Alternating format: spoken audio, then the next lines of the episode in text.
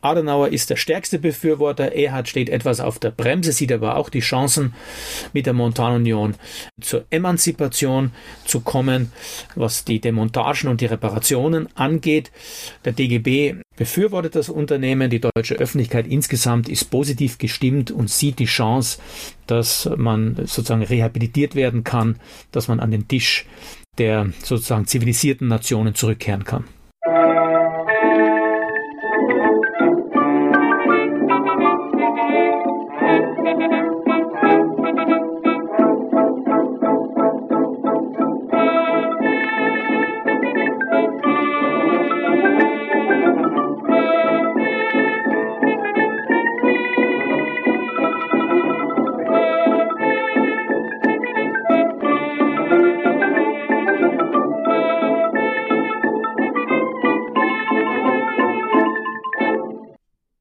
Europäische Gemeinschaft für Kohle und Stahl, auch unter dem Namen Montanunion bekannt, existierte von 1952 bis 2002.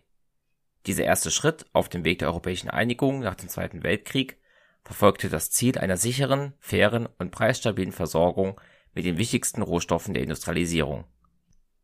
Die Erleichterung des grenzüberschreitenden Handels sowie die Verbesserung der Arbeitsbedingungen in Kohleabbau und Stahlherstellung waren ebenso Teil der Politik der IGKS das jetzt erstmal in aller Kürze. Den ausführlichen historischen Hintergrund erklärt in dieser Folge jetzt Professor Michael Gehler. Ihn hatte ich schon einmal zum Volksaufstand in Ungarn im Jahr 1956 zu Gast gehabt und daher war meine erste Frage an ihn auch gewesen, wie seine bisherige Forschungstätigkeit zum Thema europäische Einigung aussah.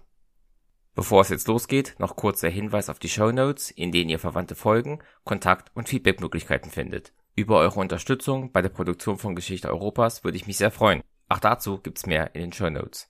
Dieser Podcast ist Teil vom Netzwerk Historytelling, das ihr auf geschichtspodcast.de findet. Damit ist aber genug der Hausmeisterei. Los geht's mit dem Weg in die Montanunion. Glück auf! Ja, zunächst muss man sagen, dass ich der Universität Innsbruck tätig war am Institut für Zeitgeschichte. Und das war alles noch vor dem Beitritt Österreichs zur Europäischen Union 1995. Und da begann das Interesse zu wachsen an der Frage, was ist eigentlich diese Europäische Union und ähm, warum wollen da äh, Staaten Mitglied werden und wie ist dieser lange Weg Österreichs in die Europäische Union erklärbar als neutraler Staat, als Staat eben, der nicht der NATO angehört. Und so haben sich dann die Forschungsinteressen mehr und mehr auf dieses Feld fokussiert. Es sind im Grunde drei Projekte, die derzeit laufen. Seit ähm, 2010 bin ich mit Robert Rollinger vom Institut für Alte Geschichte und Altorientalistik an der Universität Innsbruck eng verbunden, also meiner ursprünglichen Universität. Jetzt bin ich ja in Hildesheim tätig. Da beschäftigen wir uns mit Imperien. Da haben wir schon mehrere Publikationen veröffentlicht. Imperien und Großreiche in der Weltgeschichte. Die Frage der vergessenen Imperien, der Forgotten Empires, dann der Sternschnuppen-Imperien, Short-Term Empires und jetzt ist ein neues Buchprojekt im Entstehen, das Ende von Imperien, was führt zum Zerfall, zum Niedergang, zur Erosion, zur Implosion von Imperien. Dann gibt es ein weiteres Projekt mit der Universität Genua, der Università di Genova, mit einer Historikerin Maria Eleonora Guasconi und einem Soziolinguisten Francesco Pierini, wo wir reden berühmte Reden über Europa dokumentieren. Ähm, Speeches on Europe heißt das. Und ein letztes, drittes Projekt ist in Kooperation mit dem Karl von Vogelsang Institut in Wien. Da geht es um die Kooperation von christdemokratischen und konservativen Parteien in Europa, wie weit diese Netzwerke gebildet haben, wie weit diese äh, transnationale Parteien äh, Kooperationsformen eingegangen sind nach dem Zweiten Weltkrieg. Und das, über das wir heute sprechen, ist ja einer der frühen und zentralen Teile eben dieser europäischen Einigung gewesen, und zwar die Europäische Gemeinschaft für Kohle und Stahl. Äh, diese Kohle- und Stahlindustrie oder auch die Montanindustrie, wie man es nannte, ähm, ist ja auch ein für Europa sehr prägender Teil gewesen. Könnten Sie kurz erklären, welche Bedeutung hat denn die Montanindustrie in Mitteleuropa gehabt, ruhig ab dem Beginn der industriellen Revolution? Also wir müssen davon ausgehen, dass es verschiedene Schübe der industriellen Revolution gegeben hat. Die Anfänge sind in Großbritannien auszumachen schon in der zweiten Hälfte des 18. Jahrhunderts. Für den Raum des sogenannten Deutschen Bundes greift das erst ab den 30er Jahren des 19. Jahrhunderts. Schwerpunkte sind zweifelsohne einmal Sachsen, Bergbaugebiet Freiberg, das Rheinland natürlich, das spätere Ruhrgebiet und nicht vergessen auch Böhmen, wenn wir an die Skoda-Werke denken in Pilsen. Also im Wesentlichen setzt diese Entwicklung in der zweiten Hälfte des 19. Jahrhunderts ein. Man darf eines nicht vergessen, wir hatten ja nach dem Wiener Kongress und dem Zweiten Pariser Frieden von 1815 eine relativ lange Friedensperiode in Europa bis zum Beginn des Krimkriegs 1853. Es gab zwar Krisen, aber keine solchen verheerenden, flächendeckenden Kriege wie durch die Koalitionskriege und die napoleonischen Kriege in Europa. Und das hat natürlich auch dazu geführt, dass diese Entwicklung hin zu Eisen- und Stahlproduktion erst wieder relevant wurde in der zweiten Hälfte des 19. Jahrhunderts und dann natürlich im Vorfeld des Ersten Weltkrieges. Wie sind denn vor allem auf dem Gebiet der späteren EGKS die natürlichen Ressourcen verteilt? Also wie sieht es da aus mit Eisenerz und Kohle im Boden? Also wenn Sie sich die Landkarte anschauen und fokussieren auf das Rheinland, auf den Raum Aachen, Lüttich, äh, Luxemburg, dann sehen Sie, teilweise sind die Kohlereviere grenzüberschreitend zwischen Belgien und dem Maasland. Die Eisenerzvorkommen konzentrieren sich auch im Wesentlichen in diesem, in diesem Raum und dann folglich auch die Stahlproduktion. Also wenn wir uns die Landkarte anschauen, finden wir die Kohlenreviere in Frankreich in Maubeuge, dann in Belgien in Namur, in Dinan, äh, im Raum Aachen, in, in Lothringen ist es Nancy, dann natürlich die, die Kohlegebiete Essen, Hamm, Dortmund, das ist evident, das wissen alle Deutschen. Ähm, schließlich gehört auch dazu die Eisenerzvorkommen in Lothringen, in Longwy, ähm, die Steinkohlegebiete in Lothringen, das Kohlebecken im Saarland. All das zeigt, dass hier grenzüberschreitend schon Kohlebergbau stattgefunden hat, Eisen- und Stahlproduktion. Und so war das eigentlich naheliegend, dass dieser Raum dann später auch stärker zusammengewachsen ist durch Fusion der Kohleförderung und der Eisen- und Stahlproduktion. Aber zunächst einmal war das ja auch ein Gebiet, das in einem Fokus des äh, wachsenden Nationalismus saß. Jetzt auch ein bisschen die Frage nach Henne und Ei, diese Montanindustrie, Kohle und Stahl, hat ja auch deutliche militärische Nutzen. Ist dieser Aufstieg der Montanindustrie quasi militärisch verursacht worden und die zivilen Nebenprodukte waren eben das, nämlich Nebenprodukte, oder die Montanindustrie erst zivil an und wurde erst später militärisch? Ja, das ist eine spannende Frage. Henne-Ei. Was war zuerst da? Ich würde sagen, zunächst einmal spielt Eisen- und Stahlproduktion für den zivilen Bereich eine relativ wichtige Rolle und ist ein wichtiger Effekt. Aber äh, Sie haben erwähnt den Nationalismus, vergessen wir nicht den Kolonialismus, der dann zum Imperialismus wird. Zunehmend wird dann die Montanindustrie auch Motor und wenn man so will, Treiber der verschärften Industrialisierung. Wir können das hm, natürlich festmachen an den äh, Budgets, den Staatshaushalten. Und hier können wir feststellen, dass das Kriegsbudget, heute nennt man das Verteidigungsbudget, also die Frage der Rüstung, zunehmenden Stellenwert gewinnt in den äh, Haushalten. Das können Sie verfolgen von Russland, dem Zahnreich über die Habsburger Monarchie, das Deutsche Kaiserreich und dann natürlich auch äh, Großbritannien. Es nehmen die äh, Haushalte, die Budgetanteile für Rüstung, für Krieg evident zu und das steigert sich immer stärker um die Jahrhundertwende und am Vorabend des Ersten Weltkrieges. Es ist kein Wunder, dass das irgendwann einmal explodieren musste. Was die Stahlproduktion angeht, kann man das auch verfolgen parallel. Großbritannien war zeitweise an der Spitze, wird aber dann eingeholt von den Vereinigten Staaten von Amerika. Also hier gibt es parallele Trends. Rüstungshaushalte werden aufgestockt und die Stahlproduktion intensiviert sich. Also hier gibt es zweifelsohne einen sehr starken Trend, dass die Montanindustrie dann auch zum Katalysator, zum Motor, zum Treiber wird, was ursprünglich äh, für zivile Nutzung gedacht war, denken Sie auch an die Weltausstellungen, wird zunehmend kriegsrelevant. Jetzt hatten Sie eben schon mit dem Ruhrgebiet und auch Elsass-Lothringen zwei Gebiete genannt, die sehr zentral für diese Montanindustrie waren und auch nah beieinander liegen. Wie erging es diesen beiden Gebieten in den beiden Weltkriegen? Naja, Sie wissen, dass in beiden Weltkriegen diese Gebiete, Belgien, Luxemburg, Lothringen, schwer heiß umkämpft waren. Es ging der deutschen Seite sehr klar 1914 darum, uneingedenk der bestehenden Neutralität von Belgien und Luxemburg diese Gebiete unter Kontrolle zu bekommen. 1914 klare völkerrechtliche Vertragsverletzungen und Völkerrechtsbrüche. Und das Gleiche ist 1940 wieder geschehen. Also es war sich die deutsche Kriegführung ganz klar und bewusst, dass es hier um kriegsrelevante Regionen, rohstoffrelevante, kriegsproduktionsrelevante Regionen handelt.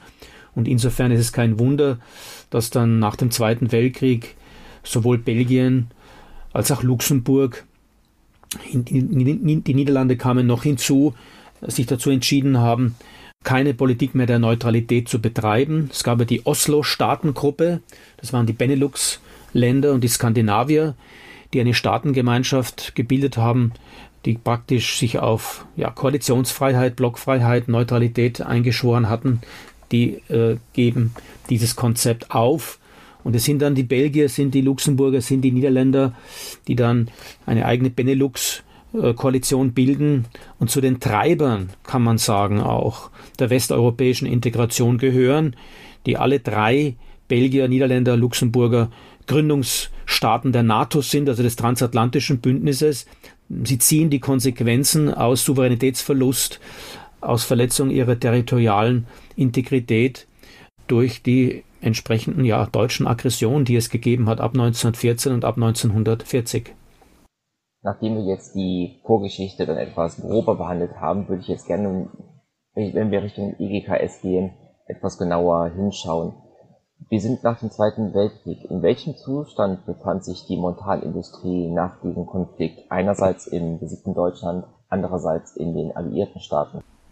Also im besiegten Deutschland war nach der Kapitulation der deutschen Wehrmacht am 8. und 9. Mai 1945 klar, dass mit der Potsdamer Konferenz von Juli, August 1945 die Richtlinien durch die damaligen Siegermächte klar vorgegeben worden sind und die war eindeutig Dekartellisierung, also die Zerschlagung der Ruhrkartelle, Demilitarisierung, Denazifizierung, also Entnazifizierung und auch Dezentralisierung, wobei das im wirtschaftlichen Bereich nicht unbedingt so schon vorgesehen war. Deutschland sollte als Wirtschaftseinheit noch erhalten bleiben, aber dagegen hatte vor allen Dingen Frankreich dann etwas, das später noch zu den drei Siegermächten hinzutrat.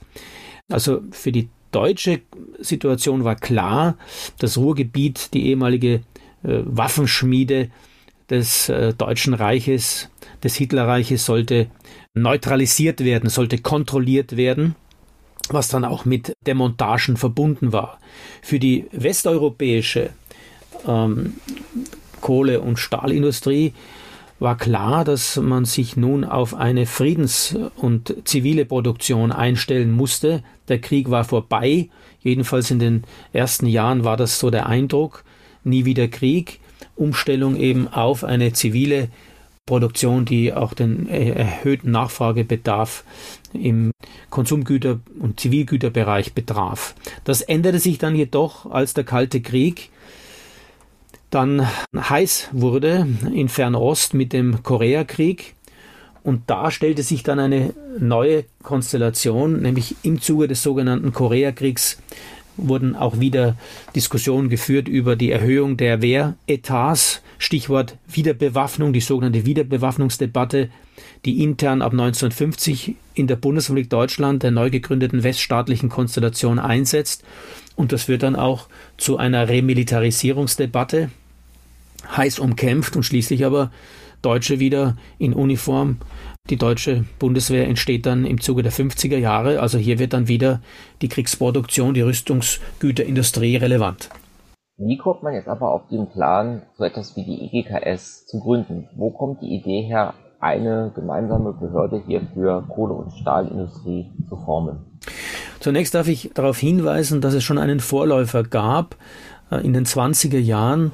Ab Mitte der 20er Jahre, 1926, gab es schon die sogenannte internationale Stahlgemeinschaft. Und das war ein Kartell deutscher, französischer, belgischer äh, und luxemburgischer Stahlproduzenten. Führend war hier Emil Mayrisch, ein luxemburgischer Stahlbaron, aber auch gemeinsam mit Fritz Thyssen hat man unter luxemburgischem Vorsitz die Stahlproduzenten hier zusammengeführt. Es kam sogar noch ein Jahr später, 1927, kamen Stahlproduzenten aus Österreich, Ungarn und äh, damaligen Tschechoslowakei hinzu. Das Unternehmen ist dann im Zuge der Weltwirtschaftskrise dann trotz eines weiteren Neuanlaufs dann nicht mehr zum Tragen gekommen, aber diesen Vorläufer gab es. Dann muss man wissen, dass nach 1945, nach Kriegsende, nach der bedingungslosen Kapitulation Deutschlands und der Potsdamer Konferenz schließlich eine internationale Ruhrbehörde entstanden ist im Jahr 1949. Das Ruhrgebiet äh, war britisch besetzt und das war ein Dorn im Auge, vor allen Dingen aus der Sicht der Deutschen. Man wollte diese Kontrolle wenn man so will, abmildern, beseitigen, abschaffen. Und von französischer Seite kommt etwas ganz anderes ins Spiel, nämlich Jean Monnet. Jean Monnet, der, wenn man so will, als der eigentliche Ideengeber, als der Inspirator dieser Europäischen Gemeinschaft für Kohle und Stahl zu bezeichnen ist, entwickelt diese Idee als äh, verantwortlicher Vertreter für die Modernisierung der französischen Ökonomie. Und er berät Robert Schumann. Robert Schumann war damals äh, französischer Außenminister. Und es gelingt Jean Monnet durch Vorarbeiten auch von engeren Mitarbeitern von, von Schumann, dieses Konzept ähm, auszuarbeiten und er gewinnt mit Schumann einen Politiker, er war Christdemokrat, französischer Mann im Widerstand in der Resistance. Am 9. Mai 1950 im Uhrensaal des französischen Außenministeriums im Quai d'Orsay diesen Plan zu lancieren und äh, öffentlich zu machen in einem ganz kurzen ähm, Statement, einer ganz knappen Rede, einer eilig äh, einberufenen Pressekonferenz kündigt Schumann diese Idee an, Kohleförderung und Eisen- und Stahlproduktion zusammenzulegen, zu fusionieren zwischen Westdeutschland, der Bundesrepublik Deutschland und Frankreich. äh, als eine Tat der Solidarität darzustellen, um das zu verhindern, was bisher eben der Fall war, dass eben Kohleproduktion, äh, Kohleförderung und Stahlproduktion als die kriegsrelevanten Industrien immer dazu beigetragen haben, Krieg zu führen zwischen Frankreich und Deutschland. Das soll verhindert werden. Das ist die Botschaft, also eine Friedensbotschaft, die verkündet wird. Und das ist, wenn man so will, der Anfang dieses sogenannten Schumann-Plans, der eigentlich Monet-Plan heißen müsste. Äh, Schumann war derjenige, der das politisch aufgegriffen hat und auch umgesetzt und durchgesetzt hat. Monet war der Ideengeber, der Ratgeber, der Inspirator dieses hochinteressanten historischen Vorgangs.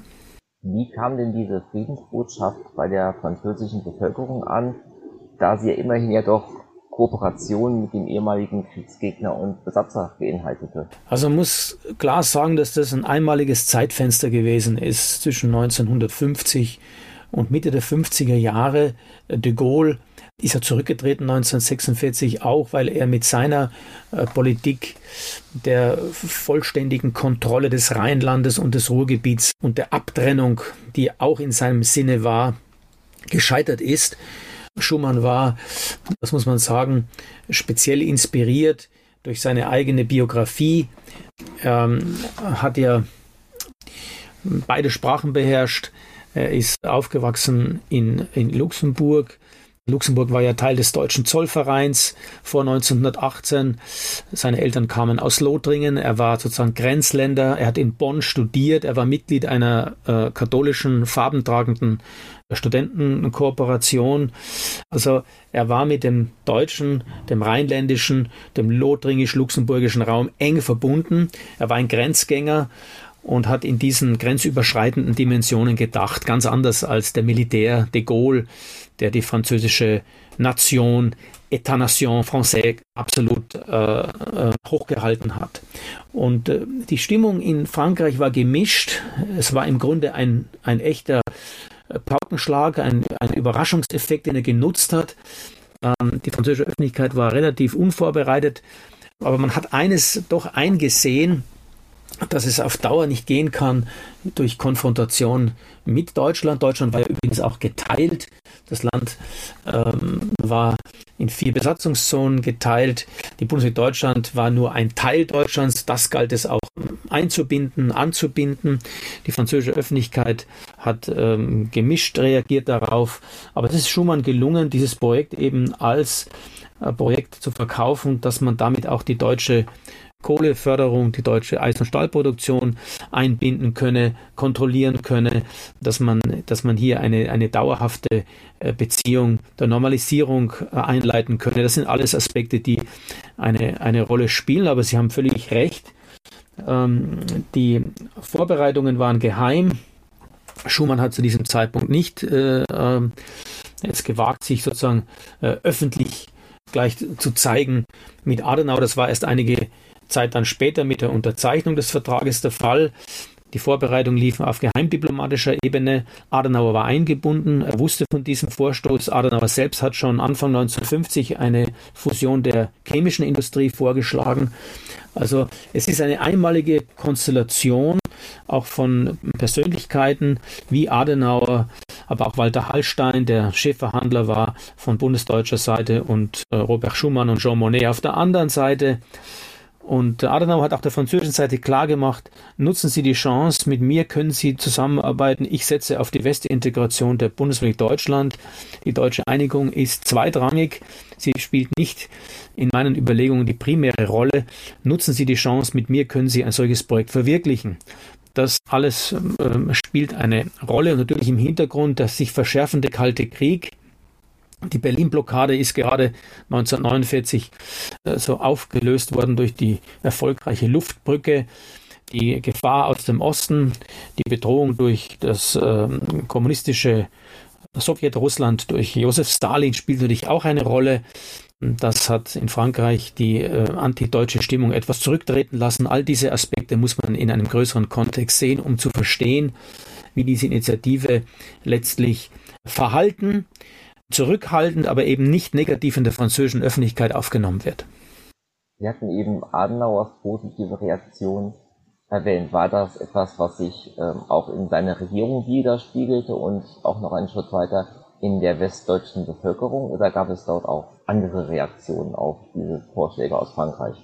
Also wenn man die deutschen Reaktionen versucht in den Blick zu nehmen, dann muss man das sehr stark differenzieren. Adenauer hat die Montanunion, die Idee der Schaffung einer europäischen Gemeinschaft für Kohle und Stahl vor allem politisch gesehen, die deutsch-französischen Verbindungen wieder aufzunehmen und zu verstärken, also Verständigung, mit Verständigung dann allmählich auch zum Verzeihen und zum Versöhnen zu kommen, nachbarschaftsintegrationspolitisch primär, während Ludwig Erhard als Wirtschaftsminister die Montanunion als Chance gesehen hat, einen Demontagestopp zu bewirken, die Ruhrkontrolle zu überwinden durch die internationale Ruhrbehörde, wobei er hat auch Bedenken hatte, rein marktwirtschaftlich, exportwirtschaftlich sah er diese Montanunion nur als eine klein europäische Lösung. Er dachte mit Blick auf die deutschen Ausfuhren, die deutsche Exportwirtschaft an eine viel größere Konzeption von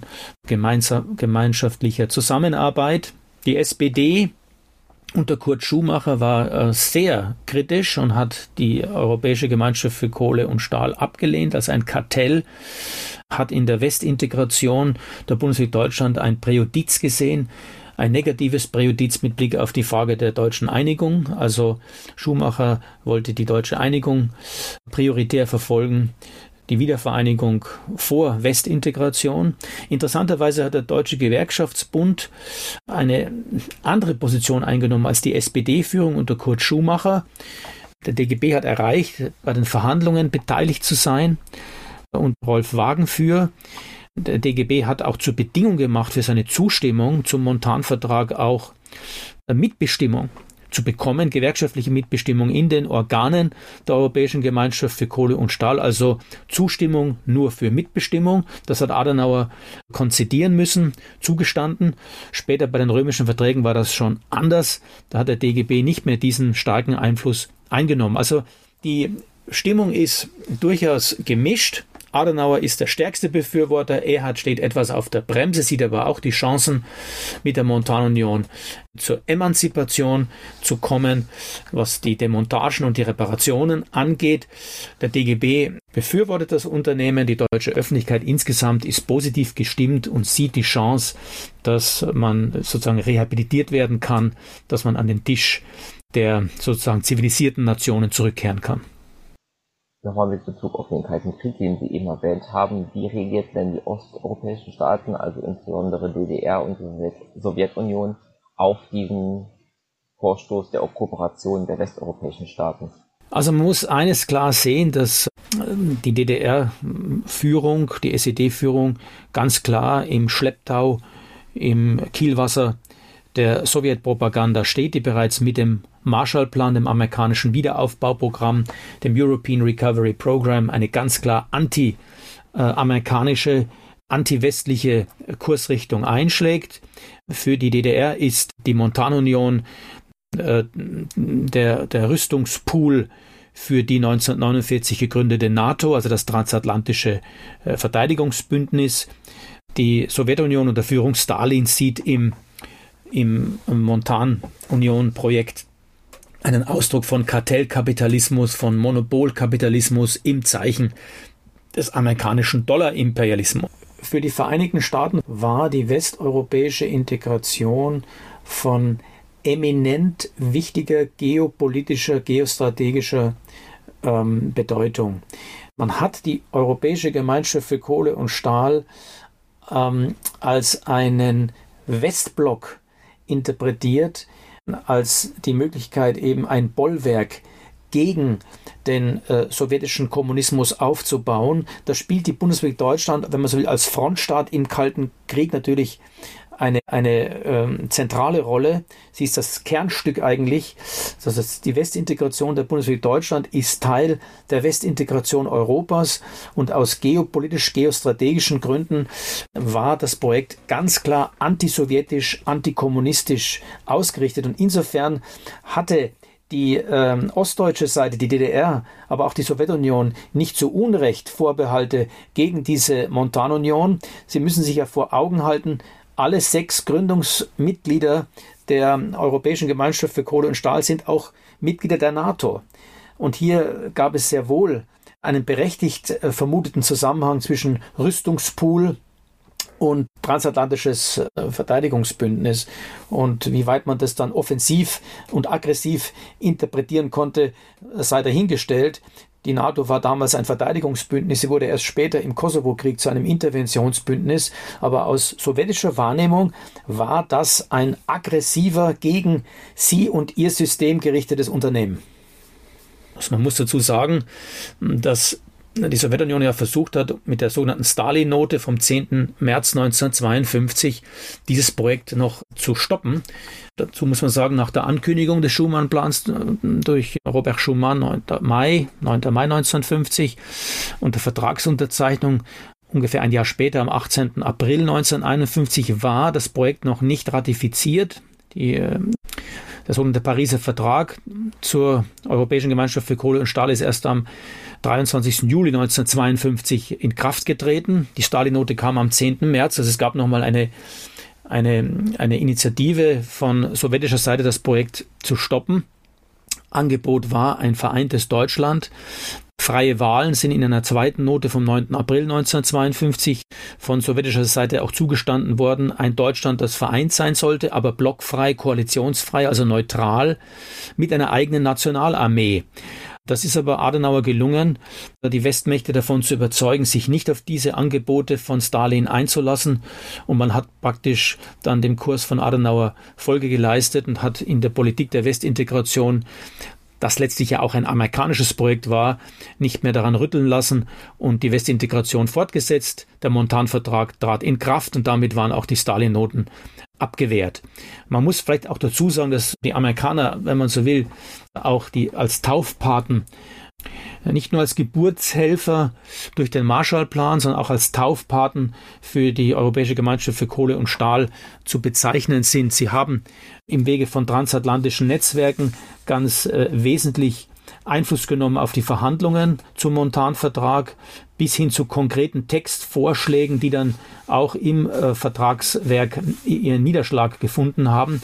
Also hier ist der Einfluss der USA nicht zu unterschätzen. Wie gesagt, Geburtshelfer im Kontext des European Recovery Program, also des Marshallplans, der ja der Montanunion vorausgeht. Und dann würde ich sagen auch Taufpate ähm, für den Montanvertrag, also wesentlicher Faktor im Hintergrund im Zeichen des Kalten Krieges, äh, im Zeichen der, äh, des, des Wiederaufbaus Europas. Und man darf eines nicht vergessen, die französische Politik stand 1950 vor einer schwierigen Situation. Das hat der französische Historiker Raymond Poidevin sehr schön äh, aufgezeigt. Das Konzept, das die Franzosen verfolgt hatten, war Kontrolle Deutschlands durch Integration, während das amerikanische Konzept aussah Kooperation äh, durch Integration.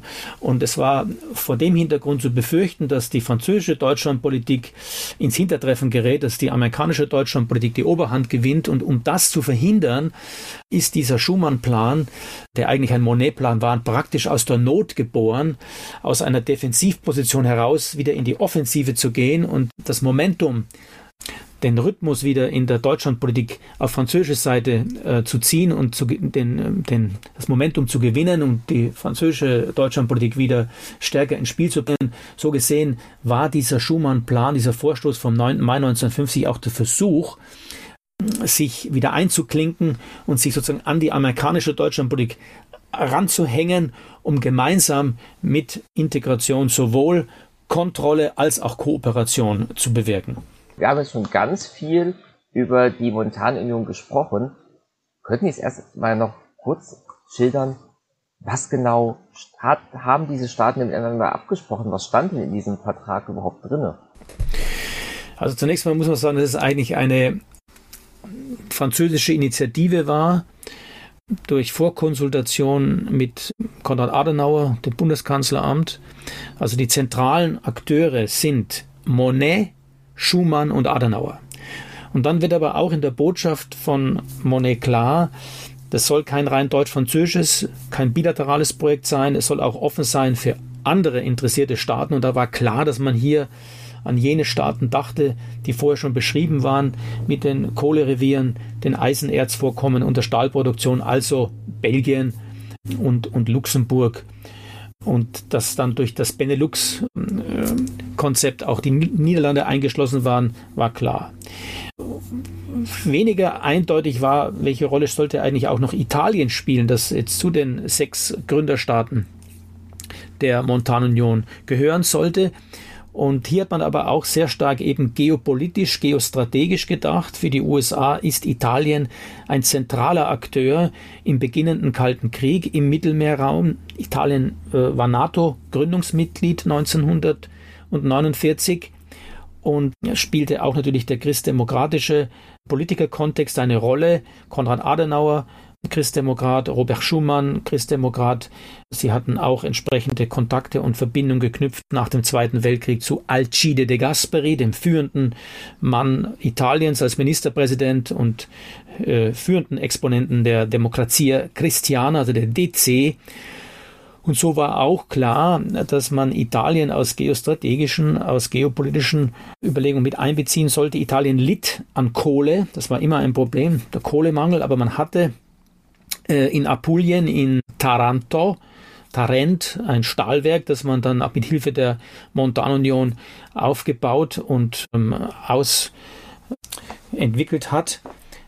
Das spielt alles zusammen eine, eine doch wichtige Rolle. Man darf auch nicht vergessen, im gleichen Jahr 1950 wird ein weiterer französischer Plan lanciert von René Pleven, Verteidigungsminister und auch Ministerpräsident zur Schaffung einer europäischen Verteidigungsgemeinschaft. Und da war auch klar, eine Antwort auf die Diskussion einer deutschen Wiederbewaffnung, das war in Frankreich ein ganz sensibler Punkt. Hier war sozusagen eine rote Linie gegeben. Kohle- und Stahlfusion ja, aber eine deutsche Armee, das nur im europäischen Rahmen und im Rahmen dieser europäischen Verteidigungsgemeinschaft sollte auch Italien beteiligt sein. De Gasperi hat mit Paolo Emilio Taviani den Verhandlungsdelegationsleiter der italienischen Delegation für die Montan-Verhandlungen auch herangezogen für die Verhandlungen über eine europäische Verteidigungsgemeinschaft. Ja, wie war das mit der Souveränität? Tatsächlich hat einmal der deutsche Historiker Ludolf Herbst zu Recht festgestellt, am leichtesten hatte es die Bundesrepublik Deutschland, denn die hatte gar keine Souveränität, also musste sie auch gar nicht auf Souveränität verzichten. Aber für jene Staaten, die sozusagen nach 1945 wieder ihre Unabhängigkeit, ihre Souveränität praktisch zurückgewonnen haben, war das in gewisser Weise ein Problem. Man muss aber auch dazu sagen, das war ein de jure, ein Formalproblem. De facto waren diese Staaten alle nicht souverän. Sie waren abhängig von amerikanischer Wirtschaftshilfe und sie mussten letztlich diesem, diesem, wenn man so will, amerikanischem Abhängigkeitsverhältnis auch Tribut zollen. Aber Fakt ist, formell gesehen, de jure gesehen, mussten alle gewisse Souveränität abtreten, wie dann aber deutlich wird durch eine amerikanische Lageeinschätzung Mitte der 60er Jahre, waren die auch nur bedingt bereit, Kompetenzen an die hohe Behörde, also jene zentrale Einrichtung, jene überstaatliche, zentrale, supranationale Einrichtung der Montanunion abzugeben. Fakt ist, dass es die eine der ersten, wenn man so will, Vorstöße war in der Geschichte Europas zwischen Staaten, äh, teilweise Kompetenzen an eine überstaatliche, supranationale Einrichtung, sprich hohe Behörde, Haute Autorité nannten es die Franzosen, High Authority die Briten, abzugehen. Apropos die Briten haben sich nur kurz überlegt, sind auch gar nicht offiziell adressiert worden. Ähm, Großbritannien hat sich dann geweigert, der Montanunion beizutreten, hat abgelehnt, an den Verhandlungen teilzunehmen, weil man eben diesen Souveränitätsverlust, der offenkundig gewesen wäre, wenn es auch nur ein partieller Souveränitätsverlust gewesen wäre, diesen zu leisten, hat aber dann auch bemerkt, dass diese Montanunion zu einem doch bemerkenswerten Projekt heranreifen könnte und hat sich dann ausbedungen, ein Assoziationsverhältnis einzugehen. Man war assoziiert mit der Montanunion, obwohl der Montan-Vertrag eine Assoziation gar nicht vorgesehen hat, haben die Briten eine spezielle Vereinbarung mit der EGKS doch zustande bringen können. Jetzt wird die Montanunion gegründet und vor etwa 70 Jahren tritt dann dieser Vertrag dann auch in Kraft. Wie waren die Reaktionen in den einzelnen Mitgliedstaaten, als dann das Werk wirklich geschaffen war und mit welchen Hoffnungen hat man dann diese Kooperation begonnen? Also vielleicht ist äh, hier interessant, wie eine amerikanische Einschätzung lautet. Und dazu kann man auf ein Dokument aus dem amerikanischen State Department verweisen, das am Vorabend des sogenannten Fusionsvertrages entstanden ist. Der Fusionsvertrag von, vom April 1965, der dann im Juli 1967 in Kraft trat, sah eine Konstruktion vor mit einem einheitlichen Ministerrat, mit einer gemeinsamen Kommission. Also man hat die drei Teilgemeinschaften, Montanunion, Europäische Gemeinschaft für Kohle und Stahl von 1952, dann die Europäische Wirtschaftsgemeinschaft und die Europäische Atomgemeinschaft durch die römischen Verträge von 1957 fusioniert. Und mit diesem Fusionsvertrag sprach man auch seither von den europäischen Gemeinschaften. Das heißt, ein einheitlicher Ministerrat und eine gemeinsame Kommission. Das heißt, die hohe Behörde hat ab 1967 ihre Amtszeit beenden müssen. Ihr Sitz in Luxemburg wechselt dann praktisch nach Brüssel zur EWG-Kommission. Und das Spannende ist, dass in, einer, in einem Bericht, der äh, 1966 im August am Vorabend dieses Fusionsvertrages verfasst worden ist und der für den neuen amerikanischen äh, Botschafter in Brüssel, Robert J. Schätzel, geschrieben wurde, um ihm sozusagen ein Bild von, vom Stand der Dinge der europäischen Gemeinschaften zu vermitteln. Ähm, in dieser Dokumentation wurde der Schumann-Plan als ein, ich zitiere, erster Schritt zur politischen Einheit Europas durch wirtschaftliche Integration begriffen. In dem Bericht wurde Zitat, die große innovative Idee Schumanns gelobt, Schumann, der sozusagen zur treibenden Kraft geworden sei, wurde aber auch eingeräumt, dass die hohe Behörde der Montanunion mit den 1952 noch nicht absehbaren Strukturproblemen der Entwicklung von Kohle- und Stahlindustrie konfrontiert gewesen sei und diese Probleme nur teilweise habe bewältigen können. Im politischen Bereich hat man nach amerikanischer Beurteilung, wir, reden jetzt von, von 1966, im Rückblick hat man sozusagen die supranationalen Befugnisse nicht in dem Maße ausgeübt, wie es die ursprünglichen Initiatoren, äh, die Autoren des Pariser Vertrages zur Montanunion gedacht äh, hatten. Die Mitglieder der sechs nationalen Regierungen hatten laut der amerikanischen Einschätzung die Zitat eigentlichen Entscheidungsbefugnisse behalten. Dennoch hat man der hohen Behörde äh, attestiert, eine kompetente Organisation gewesen zu sein, die ihre Aufgaben allerdings im begrenzten Bereich der zwei Industriezweige Kohle und Stahl, ich zitiere, gewissenhaft erfüllt habe.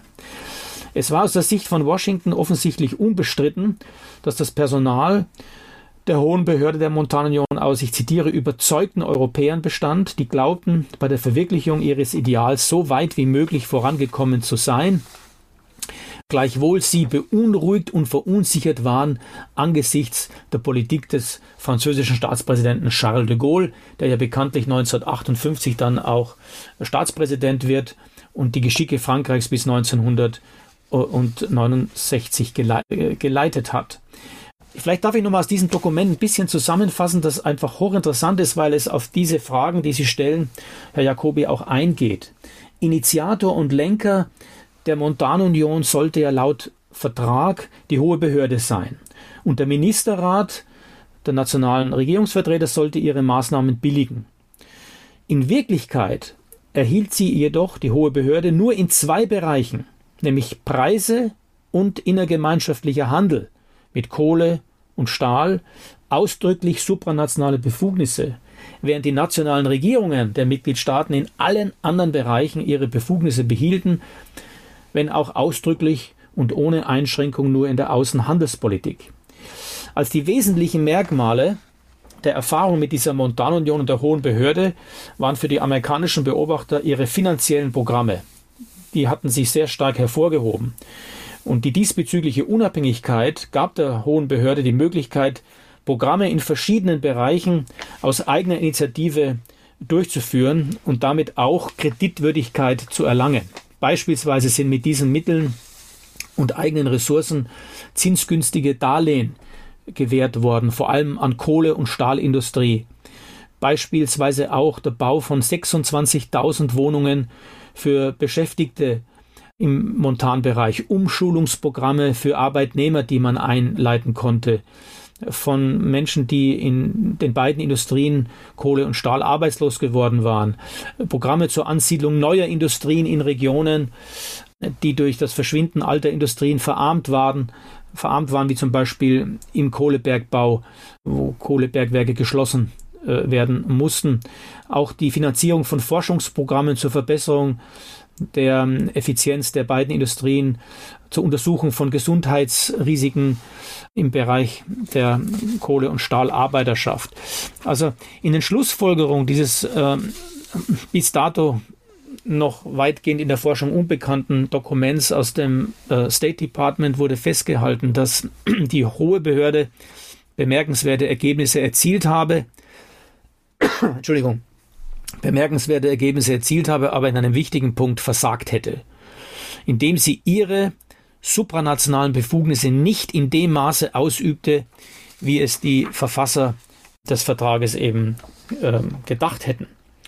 Äh, sie habe sich zu einer gut geführten, kompetenten Organisation entwickelt, die ihre technischen Aufgaben, ich zitiere nochmal, gewissenhaft, wenn auch eingeschränkt erfüllt und versucht habe, Kohle und Stahl zu regulieren und zu unterstützen. Aber im Gegensatz zur Kommission der EWG in Brüssel würde nun die hohe Behörde kein Neuland mehr betreten. Ihre Zukunft liege in der Zusammenlegung der Exekutivorgane und einer Fusion der Verträge. Die Beamten der Hohen Behörde hofften zwar noch, dass der Fusionsvertrag einige Elemente des Pariser Vertrages von 1952 bewahren werde, die Geschichte würde, so das State Department Dokument, jedenfalls eines Tages in Rechnung stellen, dass die hohe Behörde so viel erreicht habe, wie man es vernünftigerweise von ihr im Hinblick auf die Konstruktion der europäischen Einheit erwarten konnte. Die strukturellen Veränderungen in der Stahlbranche wären jedoch nicht vorhersehbar gewesen, wie auch die hohe Behörde nicht mit den Mitteln ausgestattet gewesen sei, um auf all diese Entwicklungen reagieren zu können. Die einzige Vertragsbestimmung, die sie mit Befugnissen zur unmittelbaren Bewältigung eines schwerwiegenden Nachfragerückgangs befähigte, war Artikel 58, wonach die hohe Behörde einen Wirtschaftszweig als in einer offensichtlichen Krise befindlich erklären konnte, doch hatte die hohe Behörde nur einmal versucht, davon Gebrauch zu machen und war damit gescheitert, wie die amerikanische Analyse konstatierte. Seither hatte sie sich vor, vor dieser Befürchtung äh, hatte sie sich vor dieser Maßnahme, muss es heißen, seither hatte sie sich vor dieser Maßnahme gedrückt, dass sich als Instrument als zu stumpf erwiesen hatte. Wenn man das zusammenfasst, diese Dokumentation des State Departments für Robert Schätzel, dem zukünftigen amerikanischen Repräsentanten in Brüssel, kann man festhalten. Die Referenz des europäischen Nationalstaats als bestimmender und bleibender Akteur schien weiter unangetastet fortzubestehen. Trotz der Widerstände der Regierungen gegen die hohe Behörde wurde jedoch amerikanischer Seite richtig eingeschätzt, dass mit der Grundlegung der Organstruktur der Montanunion neue Milieus entstanden sind, neue persönliche Beziehungen von Menschen, die zur europäischen Zusammenarbeit bereit waren. Und dies so gar nicht ungeschickt argumentiert, auf der Ebene der begrenzten sektorialen Integration Kohle und Stahl ließ sich das auch leichter erproben und testen und erfahren und erleben als durch einen gesamteuropäischen wirtschaftlichen Ansatz. Doch hätte eben diese sektorielle Sektorenzugangsweise als sich letztlich zu limitiert, als zu äh, eingeschränkt erwiesen. Was man abschließend feststellen kann, ähm, dass man über die wirtschaftliche Einigung zur politischen Einigung Europas vorangeschritten sei, aber man hat zu Recht von amerikanischer Seite das Projekt der Montanunion von Anfang an als ein zutiefst politisches, beabsichtigtes, motiviertes Projekt angesehen. Fazit, die Montanunion sollte die Kohleversorgung der französischen Stahlproduktion sicherstellen, die für die Deutschen so ungünstige Konstellation mit dem Ruhrstatut mit der internationalen Ruhrbehörde ersetzen und das für militärische Zwecke für die Europäer so gefährliche deutsche Rüstungs- und Wirtschaftspotenzial europäisieren, sprich kontrollieren und einbinden. Die wirtschaftlich funktionale Bilanz der Montanunion wurde als bescheiden angesehen. Abgesehen von einer geregelten Kohleversorgung hat die Montanunion die weitere wirtschaftliche Dynamik der europäischen Integrationsentwicklung nicht wesentlich beeinflusst. Als eine Kohleschwemme und eine Stahlüberproduktion auftraten, einsetzten, zeigte sich, dass die hohe Behörde den Vertrag letztlich nicht erfüllen konnte, weil ihre Autorität zu schwach war und sie sich nicht gegen die nationalstaatlichen Interessen durchsetzen konnte. Zudem muss man auch noch feststellen, die ökonomische Entwicklung im westlichen Teil des Kontinents bewegte sich vor allem im Rahmen der OEEC, der Organisation zur Verteilung der Marshallplanmittel im Zeichen des General Agreement on Tariffs and Trade, dem GATT und dem äh, International Monetary Fund, dem Internationalen Währungsfonds. Aber psychologisch gesehen, politisch wird die Montanunion hoch einzuschätzen sein. Die politisch-psychologische Bedeutung der Montanunion sollte aufgrund der Kont Kontrolle des Hauptrohstoffs für die Rüstung, nämlich Stahl, auf Seiten Deutschlands und Frankreich sowie der Schaffung von Sicherheit und Vertrauen nicht unterschätzt werden. Im Grunde steht die Europäische Gemeinschaft für Kohle und Stahl für die Ursprünge der westeuropäischen Einigung und ihr Organaufbau ist strukturprägend für die Europäische Union von heute geworden. Der hat ja jetzt auch ausgeführt, warum die Montanunion eher ein politischer und auch teilweise ein sozialer Erfolg war und nicht unbedingt ein wirtschaftlicher. Ähm, jetzt mit dem Blick auf die allgemeine europäische Einigung und der heutigen EU. Zu welchem Anteil ist die EGKS Basis der heutigen EU, beziehungsweise andersrum gefragt, wo steckt heute noch EGKS in der EU drinne?